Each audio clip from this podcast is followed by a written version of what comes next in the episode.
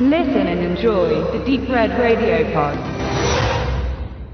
Wir sind zurück äh, im doppelten Sinne und zwar wieder im Zellenblock 99 zusammen mit Vince Vaughn, Brawl in Zellblock 99. Wir hatten schon mal kurz reingeschaut, gekürzt reingeschaut, der Benedikt und ich und euch das dann auch mitgeteilt. Wir waren trotzdem der Meinung gewesen, dass es ein sehr guter Film ist, den wir gesehen haben.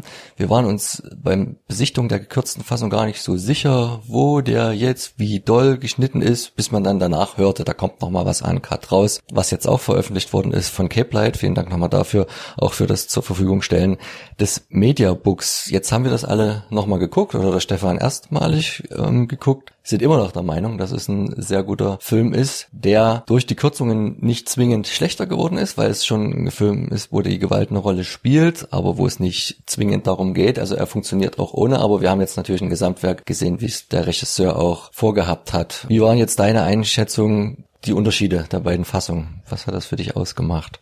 Als allererstes möchte ich sagen, dass Brawl in Cell Block 99 für mich jetzt zu den Filmen zählt, für mich persönlich, die ich mit einem gewissen Abstand ohne Unterlass angucken kann. Ich habe das gemerkt, ich habe den Film jetzt, äh, nachdem ich die gekürzte Fassung gesehen habe, dann eben, ich weiß, wie viel waren es, zwei Monate später nochmal gesehen und fand keine einzige Sekunde von diesem Film, obwohl ich die Szenen noch alle genau im Kopf hatte. Ich wusste noch ganz genau, wann was passiert, weil mich das so fasziniert hat, der Film. Und ich fand es nicht einmal langweilig, den dann nochmal zu sehen und zu wissen, was passiert. Das ist so das Leon, der Profi-Konzept. Ich weiß jede Sekunde auswendig aus diesem Film, aber ich kann ihn immer wieder oft gucken, weil ich ihn einfach wunderbar finde, wie er gemacht ist. Und jetzt könnte ich äh, den Brawl auch schon wieder gucken. Ich hätte kein Problem damit, heute Abend mir den Film nochmal anzuschauen, weil ich ihn wirklich großartig finde. Und äh, spannend fand ich eben bei dem Übergang in die Uncut-Fassung, dass der Film natürlich in an bestimmten Stellen sich sehr drastisch nochmal erhöht, steigert. Ich erinnere mich jetzt ich kann es gar nicht so sehr in Verbindung bringen, weil es handlungstechnisch nicht re relevant ist, was rausgeschnitten wurde eben. Ähm, und es, es stehen auch keine Logiklücken aus den Kürzungen heraus.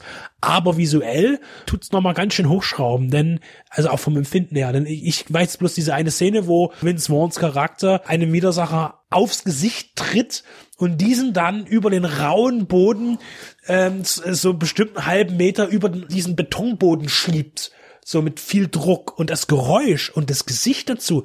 Man sieht zu jeder Zeit, dass diese Effekte künstlich sind. Es ist nie realistisches Effekt machen.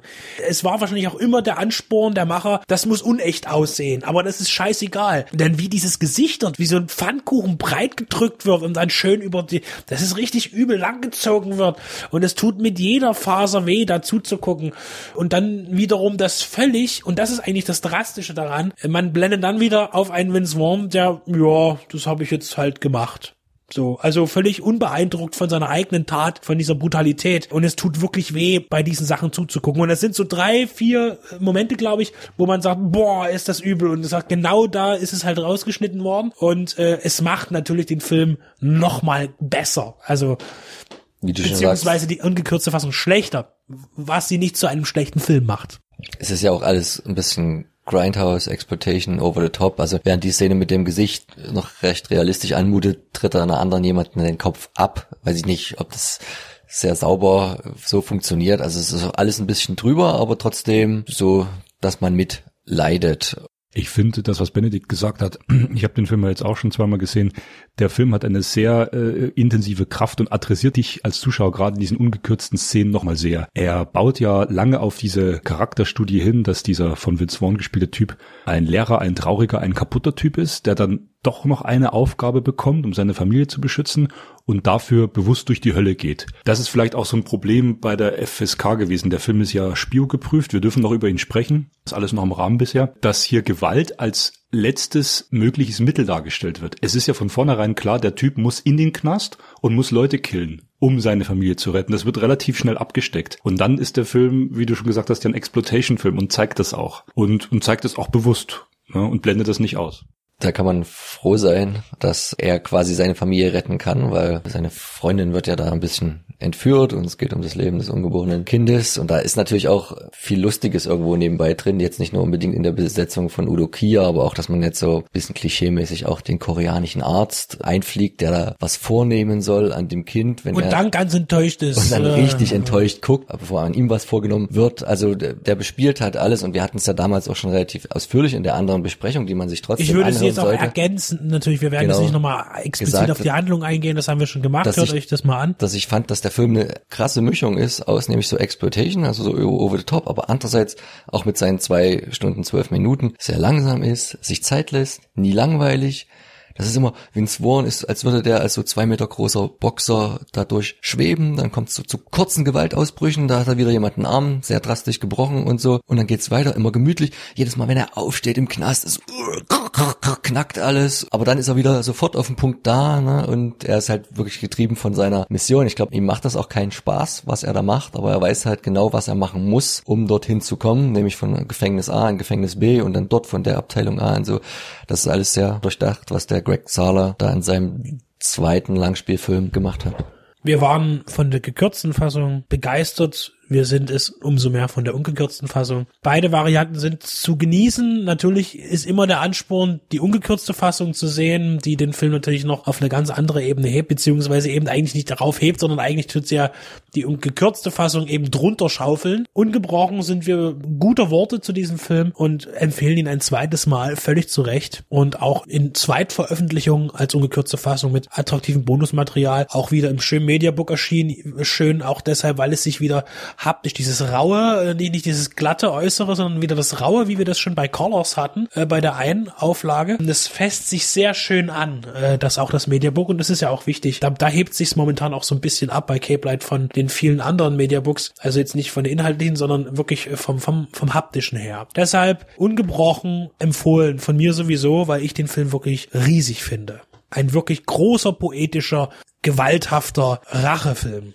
Dragged Across Concrete ist das nächste Projekt von ihm, wo auch die Vom komplette Regisseur. Die, naja, Auch, aber auch die komplette auch, ja. Hauptdarstellerie geht, das spielen sie alle wieder mit. Warren, Johnson, Carpenter, Kier. Also da hat sich eine Gruppe gefunden oder ich weiß nicht, ob sie gleich so mehr Verträge, Mehrfachverträge abgeschlossen haben. Plus Mel Gibson noch oben drauf, 160 Minuten. Es wird also noch elegischer und sicher auch wieder gewalttätig und so ein Blick bisschen auch die, in die amerikanische Psyche der, naja, nicht ganz gut betuchten Schicht, wie es ja dann oftmals so spielt und Ich, de ich denke, gespannt, ne? worauf wir jetzt auch nicht eingehen, das sind, falls das jemand interessiert, das sind ja auch immer die Rassismusvorwürfe gegenüber dem Regisseur und seinen Arbeiten, den zweien bisher. Äh, dazu wollen wir jetzt nicht so weit ausholen, weil das ist äh, ein Thema, da ist auch viel mit Meinung und da muss man auch ein bisschen amerikanisches Jetzt kennen und auch Geschichte und Verlauf und so weiter. Ähm, da kann man nicht einfach mal ganz schnell so eine, eine schnelle Meinung sich zu bilden. Da muss man schon auch ein bisschen hinter die Kulissen gucken und auch vielleicht auf den Werdegang der Menschen und so weiter. Ich persönlich sage jetzt nur eins, dass ich während des Sehens dieses Films keine außerordentlichen rassistischen äh, Sachen gesehen habe, die ich nicht in, schon aus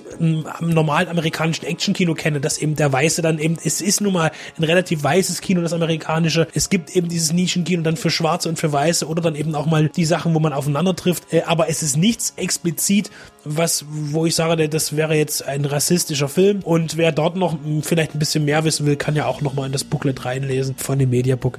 Das wollte ich noch mit anmerken, bloß dass wir es nicht nochmal ausreißen, weil das ist ein Thema, das geht ins Unendliche. Irgendwann wird an dem Film gefragt, geht's dir gut? Und er antwortet, ich bin nicht tot. Und das fasst den Film anfangs, glaube ich, noch ganz gut zusammen. Auf jeden Fall eine Empfehlung, auch zum zweiten Male, erst recht jetzt von uns, das Mediabook von Cape Light.